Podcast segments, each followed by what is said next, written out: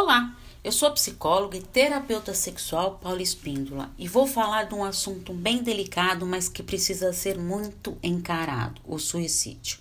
Para quem sabe, setembro foi o mês de preservação, de cuidado com a vida e um mês de prevenção ao suicídio. Então vamos lá, por isso que eu achei importante trazer esse tema aqui para vocês. Geralmente, o suicídio ocorre devido a alguma dificuldade psicológica mal trabalhada e o indivíduo não consegue achar uma solução para sua crise. É um sofrimento constante, uma sensação de que nada mais faz sentido. Os principais motivos que levam ao suicídio são insatisfação com a vida, culpa, sensação de impotência, raiva, desejos de transformação, achando que a morte anulará a sua dor. Os transtornos mentais estão relacionados ao suicídio.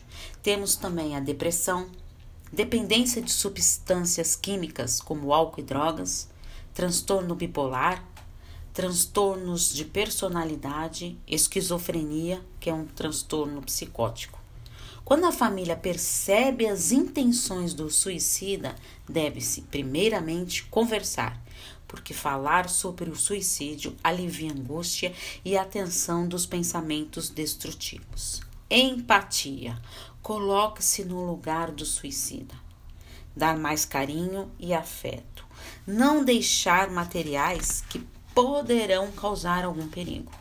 Estimular a busca de uma ajuda profissional Lembre-se, é muito importante falar sobre o suicídio. Estou à disposição para atendimentos caso você está passando por alguma dor, alguma angústia aí que não está conseguindo lidar.